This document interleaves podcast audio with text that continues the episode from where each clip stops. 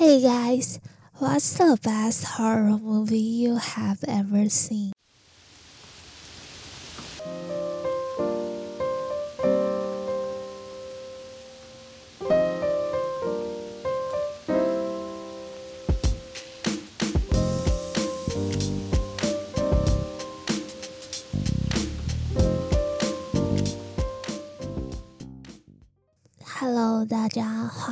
到我的频道，我是罗娜。最近是农历的鬼门开哈，不知道为什么我就特别的想看鬼片。我的胆子一直算蛮大的，就是那种很容易会被朋友找去看 horror movie，然后都要负责坐在最旁边，给那个会害怕的朋友抓手的那个角色。随着年纪成长，这几年下来，能够打动我的鬼片其实已经很少。小的时候，我们害怕的鬼是来自于对未知的恐惧。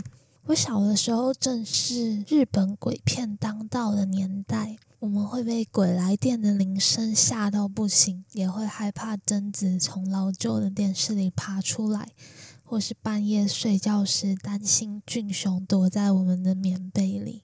那到了成长中期，我觉得泰国的恐怖电影是做的不错。这边推荐的是《邪降恶魔的艺术》，但严格来说，它也包含了一些血腥片的成分。观察了一下近几年来的恐怖片趋势，我发现大多围绕在宗教与历史性的议题。不管是东西方，尤其在台湾，我们甚至倒退走回了一个都市传说。我印象最深的一部 horror movie，其实我已经想不起来名字了。剧情大概内容大概是在说一个人被活埋进房子里的水泥墙，那那个墙壁就会一直不断的跑出人的头发。这部电影最让我感到害怕的地方，就在于一个生人在有意识的情况下被活埋进墙壁里的那种恐惧感。这边不知道有没有人看过这部电影，可以 remind me the movie's name。我一直很想重看，但都找不太到。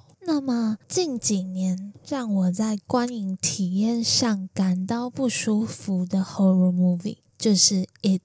它当然，《It》第一集 Chapter One 已经是一七年的事了。所以我回顾了一下当下进电影院的那种感触，印象很深，就是那个 clown 嘛，它在画面里出现的时候，它会不停的就是朝你逼近，然后因为你又是在电影院里嘛，所以那个画面会一直放大再放大，而且它会维持一段很长的时间。我们说恐怖片就是真正吓你不都那几秒而已吗？但是 it 不是哦，就是当你选择不遮住眼睛去直视这个恐惧的时候，你以为导演会适时的放过你，结果没有，就是他就是仍然在朝你前进。所以我那时候在电影院看 it 的时候，这个我觉得心里就是一直有一种被骚扰的不适感。加上 it 的特效，其实以当年的动画技术来说，嗯，我觉得是蛮有蛮用心的。同时演 Pennywise 的演员 Bill Skarsgård 在小丑的神情揣摩也都蛮到位。那最近我就重看了 It 的 Chapter Two，我突然发现这可能是我有史以来看过最好的续集电影了，在 Horror Movie 的这个类别里面。我们都知道，一部很成功的 Horror Movie 通常一定会有续集嘛。片商不会放过任何一次可以捞你钱的机会。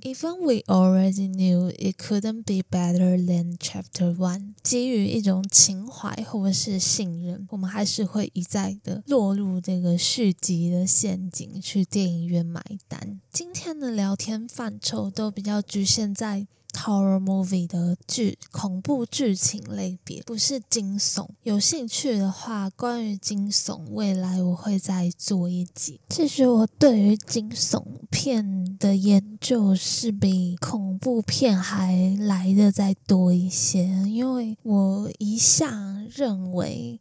恐怖片比较难注重在剧情处理的部分。那这边留给大家一个问题，问自己，就是你内心深处的恐惧是来自于无形的躯体？我们说了，ghost 还是人？这个开放式问句，我觉得大家一定会有一个属于自己的答案。那我来分享一下我的，为什么《It's Chapter Two》是一部最好的续集电影？在于情感的重叠。我们在 Chapter One 的时候看到的是一个崭新的故事，而到了 Chapter Two，我们却用一个崭新的方式去回顾这场事故。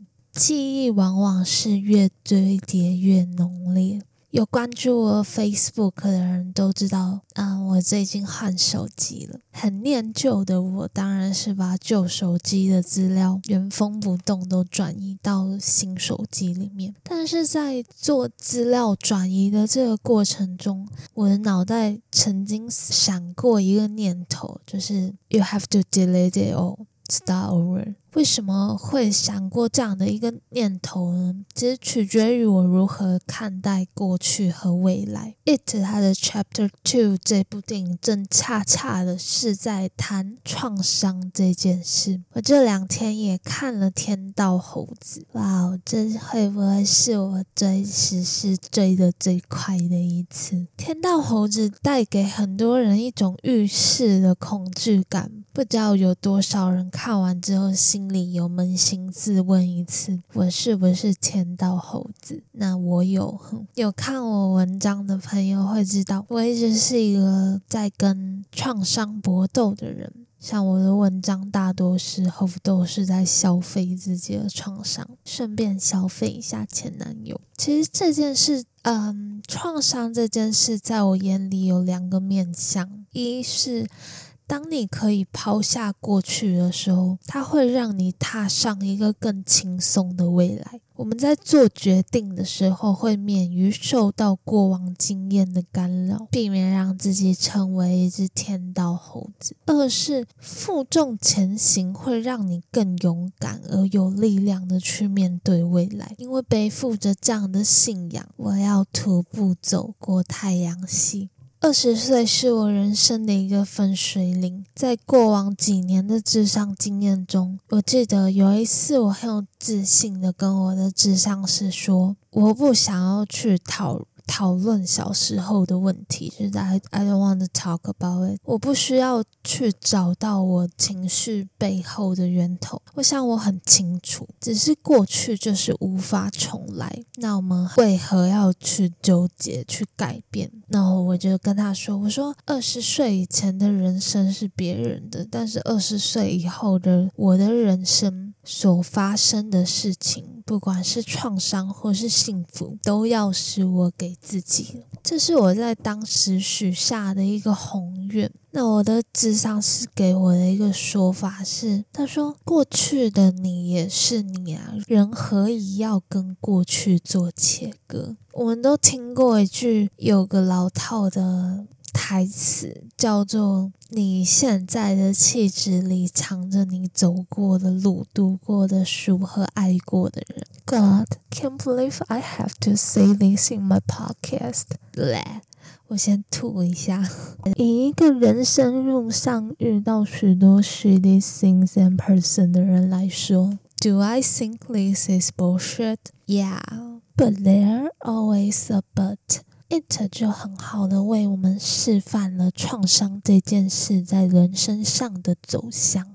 我们看到小时候因为肥胖遭人看不起的 Ben，他长大成为了一个帅气的 CEO，却仍放不掉心里最深的恐惧，那就是 dying alone。同时也看到女主角 Beverly。他即使长大了，他仍然去选择一个跟自己控制狂的父亲有着雷同之处，会对他使用暴力的男朋友。那相同的还有从小被母亲过度保护，到哪里都要带着药的 Eddie，长大以后也同样选择会为自己过度操心的女人当老婆。这在创伤上都是有一定根据的心理研究。那在上一集的暴力美学，我也有提过，长期浸润在暴力下的孩子，长大后极有可能发展成为暴力倾向的人。那也有科学研究显示，动物会依循着父母的外观来找寻配偶，人也是。你有没有发现，很多人在说出“我绝对不要像我的父母一样”的时候，他们已经在朝着父母的方向前进。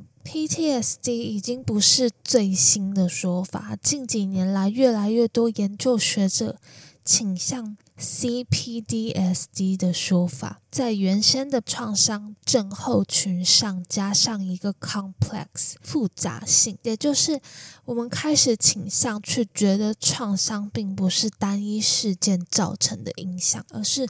综合因素所引发的蝴蝶效应。我们说，失败的经历沦为创伤，那成功的经历却成为资历的累积。我们一生都在依循着过往的经历成长，就就像攀也一样，你是抓着一个又一个成功的案例，直到通往我们要去的远方。经验法则到底可行吗？我们该不该放下过去？我最近一直在看一本书，叫做《Think Again》逆思想。它是由一个哈佛毕业、现任于华顿商学院终身聘请的教授 Adam Grant 所写的。是否需要全然的去相信权威呢？那我觉得不需要。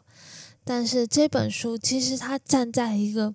欧美西方的视角表达观点，跟我们东方文化多少还是会有一些出入。例如，在书里面，他有提到冒牌者症候群和它的相反，就是达克效应。儒家文化其实还是会让我们多数人自卑大于自信。连现任总统蔡英文当年当选的名言都是“谦卑再谦卑”。所以，我觉得这本书，如果嗯你去看的话，你会感受到一些文化差异。但这本书它仍然提供我们许。多很好，我觉得很好的观点去进行逆思考这件事。最有趣的其中一个就是抛下经验法则。那我必须说，读这本书你是会有一点辛苦的，因为这个阅读的过程，它会不断的去挑战你的思想，让你产生怀疑。其中我最喜欢的一句话就是：“我对想法的依附性是暂时的，并不存在无条件的爱。”但在书里面是来自一个心理学家 Danny 所说。你看，这是不是一件很 conflict 的事情？Cause you are what you think, right？那我们是什么？当我们的思想都不能代表我们的时候，书的中段在不谋而合的给出了一个 advice，那就是重要的不是你相信什么，而是你重视什么。我觉得大家不需要过分的去依循书的想法，毕竟尽信书不如无书。但阅读确实帮助人思考。我们把这个逆思想同样用在创伤上也是，不管我们有多么难割舍的过去，都都有概率会成为通往未来的这艘船的。我们说燃料也好，或是导致搁浅的冰山。这本书中有一张图让我莫名的感到非常的有力量，分享给你们。那就是他画了两个圈圈，一个圈圈写着现在我，一个写着过去我。然后他从各个面向将两个原本重叠的圆圈逐渐的分开，最后变成两个圆。不是有人说感情要找什么一加一大于二吗？但是就我看来，同样的一个自己就能拥有一加一等于二的能力。过去我和现在我就像一个完整的圆，当我们不再执迷于将它分割。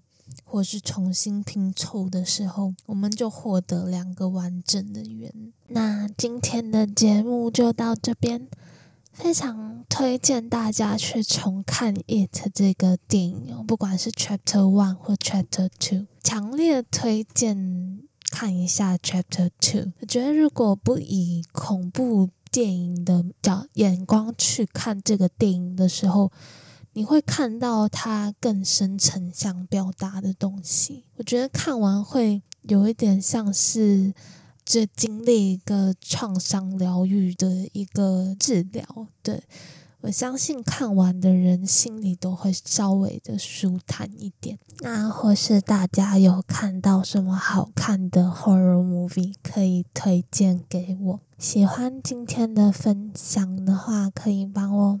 推荐一下你身边的朋友。嗯，今天节目到这里。In case I don't see you, good afternoon, good evening, and good night。我是罗娜，我们下一集再见，拜拜。